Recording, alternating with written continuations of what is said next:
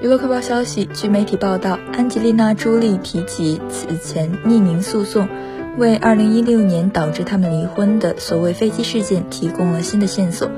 这些文件包含与据称导致他们离婚的飞机事件有关的新细节。布拉德·皮特被指控殴打朱莉和其中一个孩子，皮特强烈否认所有指控。在与朱莉离婚后不久，就公开放弃饮酒。这起事件由儿童福利官员调查。后来，他们清除了皮特的任何不当行为。对此，联邦调查局也决定没有必要进行进一步调查。